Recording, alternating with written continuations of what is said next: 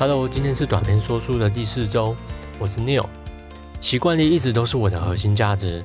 我相信习惯是生活的一面镜子，你不只可以从中看到自己的外在呈现，还能清楚看到内在状态。当提到习惯两个字，总能发现许多人尽管保持着认同，但又有一点觉得这好像太严肃了。生活都不容易了，养成习惯终究只能算是一种理想，何必太认真呢？你呢？如果讲到习惯，你的感受会是什么呢？欢迎留言告诉我。今天要讲的这本书啊，它叫做《弹性习惯》。本书的作者叫做史蒂芬·盖斯，他是美国自我成长领域的畅销作家，以脑神经科学与认知心理学的研究文献为基础，配上风趣的文笔呢，去讲述关于学习方面的内容。讲到这位作者，就必须提到他的第一本著作《惊人习惯力》。这是一本在阿玛总名列排行榜的畅销书。Neil 就是从这一本书开始养成阅读习惯的。当时购买的是电子书版本。会注意到这本书是因为一句 slogan，他说：“只要做一下就好，小到不会失败。”当时我就心想：有这么好的事吗？其实我是抱持着理工科那种强烈怀疑又有点不屑的心态去看待这本书。果然，当我看到作者分享的第一个故事，立刻翻白眼。作者分享，他从一下伏地挺身开始，到他开始在写这本书的时候呢，已经可以连续做十六下伏地挺身了，身材也因此变好。果然，我真的应该丢掉那本书啊！因为，呃，当时我觉得他在耍我，十六下伏地挺身，身材会变好，这根本就是诈骗吧？逻辑完全说不通啊！我不禁就在想说，为什么我才正要开始养成阅读习惯，就遇到这么瞎的内容呢？我立刻就不想看了。那隔了几周之后呢？当时我可能也是因为懒得再找其他书了，就加减再把这本书拿起来，尝试的去阅读它。这个时候，我才慢慢的去试着了解作者他一直不断强调简单到爆的概念是什么。而我也相当的听话，完全照着这个概念去做实验，一天就只阅读一面。没错哦，不是一页，而是一面。这对很多人来说可能是一件很不可思议的事情，甚至可能还会笑我。就是说，呃，一个长这么大的人呢，居然没有阅读习惯，而且阅读一面这件事情本身看起来就真的是毫无意义啊，不是吗？但当我看完这本书并实际运用这个概念之后呢，我就深刻理解到，我们都把习惯养成看得太困难、太复杂了。我这才明白作者他真正想要传达的核心理念是什么，并且很想分享给大家。那我这边先总结一下，惊人习惯力在讲的核心概念就是，一切从最简单的步骤开始。因为养成习惯这个词本身，它就包含了持续和坚持不懈的意思。因此，如果你中断了，那就很难说你有养成这个习惯嘛。那另外，通常啊，大家在谈论到习惯的时候，都会讲到目标。这个目标呢，它会是一个终点。当我们都把重心放在终点的时候，就会觉得我好像很难达到。而微小习惯它讲的呢是起点，你经历过的每一个起点呢，都将确保你可以持续的往前。那么到底要如何才可以让一件事情持续和努力不懈呢？当然就是要建立一个永远都不会失败的行动策略啊。而这个策略的唯一法则，就是要毫不费力成功的完成一件事。的确，微小习惯的策略是真的有效。并且可以保证我们不会失败。可是说实在的，呃，也会让我们不免觉得进度好像有点慢，似乎没有什么进展。老实说，我在实践微小习惯的过程当中呢，最困难的部分是不去贸然的增加难度，因为我们都是人啊，每一天的状态都是浮动的。呃，当你状态很差的时候呢，呃，执行微小习惯会是一个很完美的策略。但是当你状态非常好，那要去克制自己，不要做太多，那可真的是另外一种痛苦啊！作者也察觉到了这件事情，因此建立了另外一种策略，也就是这本书要分享给大家的部分。我们从小到大应该都有人跟你提过，做人呐要懂得进退应对，察言观色，不要过度强硬，也不要过度的妥协，要保持平衡。所谓保持平衡，其实就是在说我们做人要有韧性，要保持弹性。毕竟我们无法完全控制整体的环境和他人的行为，只要掌握弹性的原则呢，就能够随机应变，发挥创意，去寻求更多解决问题的方法，而且能够让你的视野呢变得比较开阔，更能有效的分配资源，提高自由感。这里作者就用一个我觉得蛮好的比喻来让大家更了解为什么养成习惯我们需要保持弹性。每天都爬小山不过瘾，有时候也想挑战百越，是不是其实蛮贴切的？那另外一个比喻是说，体操选手其实比举重选手呢更加的强壮。这个我就觉得蛮有意思的。国外有一位体操教练就曾经提到过，说他有一位学生啊，体重就只有六十公斤，硬举却可以做到一百八十公斤。就他的经验来看，有很多体操选手在第一次尝试卧推的时候呢，就能够举起自身重量两倍以上的杠铃。为什么会这样子呢？因为体操选手的训练方式是非常多元的，不局限于单一项目，也就造就了他们在尝试新项目的适应性。因此，从这些例子我们可以说，柔软和弹性是达到极致的基础。那我们知道要保持弹性的重要之后呢，我相信现在大家其实最关心的应该是。我们要如何才能够让养成习惯保持弹性啊？这里就分享实践弹性习惯的主要架构。从微小习惯的策略呢，衍生出有两个关键的元素，分别是水平弹性元素以及垂直弹性元素。这边我们就一一的来讨论。首先，什么是水平弹性？水平弹性就是增加习惯的选择项目。这里提供几个例子，你应该就懂了。像是你如果想要养成练吉他的习惯。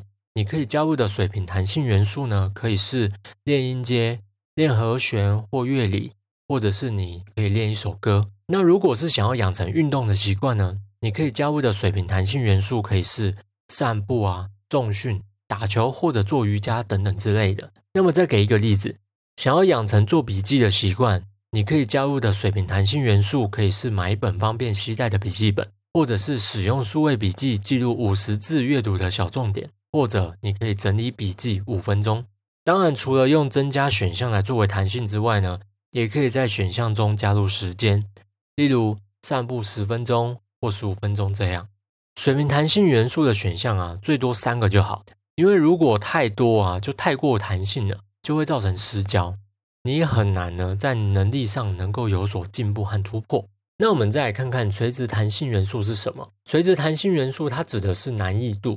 难易度分别会分成迷你、进阶和精英。区隔的方式，我个人觉得用时间区隔就蛮适合的。因为通常我们难以执行的原因，除了项目本身很困难，另外一个常见的状况是这个项目占用我们太多的时间，导致我们不想去做。以下一样举一些例子来说明垂直弹性，像是养成练吉他的习惯。以水平弹性的练音阶为例子来说，你可以加入的垂直弹性呢，可以是。爬调式音阶，Dorian 或 Misolidian 五分钟、十分钟，或者是三十分钟。其他的水平弹性元素呢，则以此类推。那若是以养成健身的习惯，以水平弹性的徒手深蹲来说，可以加入的垂直弹性呢，可以是深蹲十下、三十下、七十下。那若是以养成做笔记的习惯，你的水平弹性呢？假设是使用数位笔记记录五十字的阅读小重点，那可以加入的垂直弹性呢，就可以是记录五十个字、五百个字，或者是一千五百个字。垂直弹性它讲求是根据你现实能力状况去做定义和分配。这边分别在深入的探讨迷你、进阶和精英的定义。迷你级呢，你必须要定的非常简单。如果我们用时间来区隔的话，大约可以定在两到三分钟之间的范围。那进阶等级呢，其实就不用太难，但是呢，不能跟迷你级一样简单。要是那种你做完之后呢，觉得自己还蛮厉害的那种感觉，用时间来区隔的话，大约可以定在十到二十分钟之间的范围。那精英等级的难度呢，是那种你不用每天挑战。但是可以作为自我期许的理想目标，超出自身的范围没有关系，但是也不能完全偏离现实哦。如果你根本就做不到的话，就会失去意义。所以它要是可以挑战的，如此一来，当你挑战成功的时候，才可以为你带来信心。用时间来区隔的话，大约可以定在三十到六十分钟之间。接着要来分享实践弹性习惯的三个关键步骤。作者其实分享了七个步骤啦，我精简出三个关键步骤给你们。第一个是三三三原则，也就是最多选三个习惯，每种习惯呢，最多延伸出三个水平选项，每个水平选项呢，再多延伸出三个垂直选项。第一个三，其实我觉得是最重要的，就是你要从你自己的价值观当中去选出你想要培养的三个习惯。像是书中作者就举了他自己的例子，他真正重视的价值观是要诚实正直、健康以及创意与自由。再从这些价值当中去找出相关联的行为，挑出这三种行为呢，作为你要培养的习惯。这部分我就没有办法帮你选了，你可以花一些时间列一下。选好之后呢，再个别去延伸出水平和垂直的选项。那么第二个是定义执行的时机。这边建议使用全日执行点的概念，什么意思呢？就是说，你可以在早上选择你要执行的水平弹性，在晚上睡觉之前把任务完成就好。在实际执行任务的当下呢，你再去选择垂直弹性的难易度。举例来说，早上先决定一下你今天要做徒手深蹲好了，那晚上睡觉前的任何时段呢，你都可以去完成徒手深蹲。而当你确定要去执行的时候呢？你再依据你当时的状况去决定难易度，例如你可能要做到进阶级，也就是三十下。当然，书中强调你随时都可以换啊，因为有时候我们当天可能真的有一些突发状况，那么迷你级就会是一张安全网，保证你依然能够达标。那第三个是要去追踪你的习惯，这里作者就提供了两种方式，一种是用习惯追踪表，或者是用 A P P 呢去记录自己的习惯。那作者自己他比较倾向用纸本的追踪表，并且用不同的贴纸和符号进行标记。那我自己曾经使用过 Habit Tracker 这个纸本每日打勾的方式，也使用过 A P P 像是 Momentum 来 tracking 自己的执行历程。老实说，我都没有办法一直使用这些工具，原因是这些打勾的视觉呈现啊，不管是纸笔的勾选，或者是用贴纸的标记。以及用 A P P 的视觉呈现，对我个人来说效果都蛮有限的，因为我会看腻啊，而且每天都要去勾选和记录这些东西，好像也有点自视没有弹性。其实这边我就想要讲一下自己的看法，这完全是我自己个人的想法哦。个人认为，既然要保持弹性，那么记录也应该要有弹性啊。我相信各种不同活动的类型呢，都会有他们各自适合的记录方式。我就以健身的例子来说好了。像是今天我有完成健身的习惯，我就打个勾勾，那我会有感觉吗？有个说法，我其实曾经也蛮认同的，就是累积了一连串的勾选标记之后，当你回头看，会觉得自己做了很多努力，让自己更有动力的持续往前。但是我就看腻了，这个勾选标记尽管没有中断，我就是真的没有 feel。再次强调，这只是我个人的实际感受。若是这个方法对你来说超有用，那你其实应该要继续用下去才对。不过我是真的认同要做记录这件事情，只是我不认同只用单一种方式来追踪。追踪的记录呢，也必须要有弹性才行。那说到底，健身对我来说最有效的记录是什么呢？我发现最有效的记录就是 InBody 的测量结果。大家如果有去量过 InBody，就知道它是可以记得你每一次测量的历程。假设我四月二十号量了一次。五月一号再去量，那我就能在测量结果的最下方呢，看到四月二十到五月一号的曲线图，还能够看到一些基本的数据。因为我在测量的当下啊，其实我自己很清楚，我这两周来实际动了多少，有没有偷懒，其实内心都有个底啊。而测量呢，它能够帮助我明确的知道自己的状况是太偷懒还是太过度努力呢？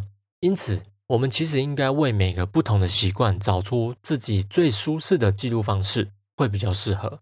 最后呢，我想本书想要带给大家的是一个新的习惯养成概念，跳脱以往那种非得完成目标的束缚，让我们用另外一种更宏观的视角，用更有弹性的思维来去面对我们的人生。人生并非只有一种选择，保持弹性，接受不同的选项，组合出更适合自己的人生策略。我想这就是这本书教会我的事。你呢？听完了这一集，是否带给你新的启发？欢迎在社群内分享你在这次短篇说书当中学到了什么。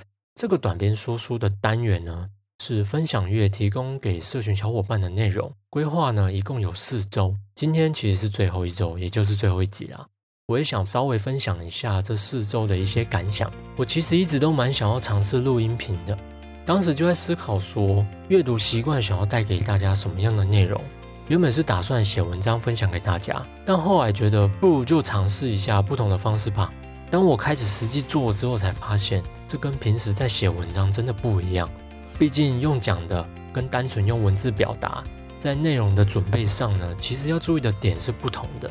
也因为说书的模式，让我发现到我在整理书中的内容与自身经验的过程中，会需要更多有策略性的笔记方式，来帮助我思考和内化这些内容。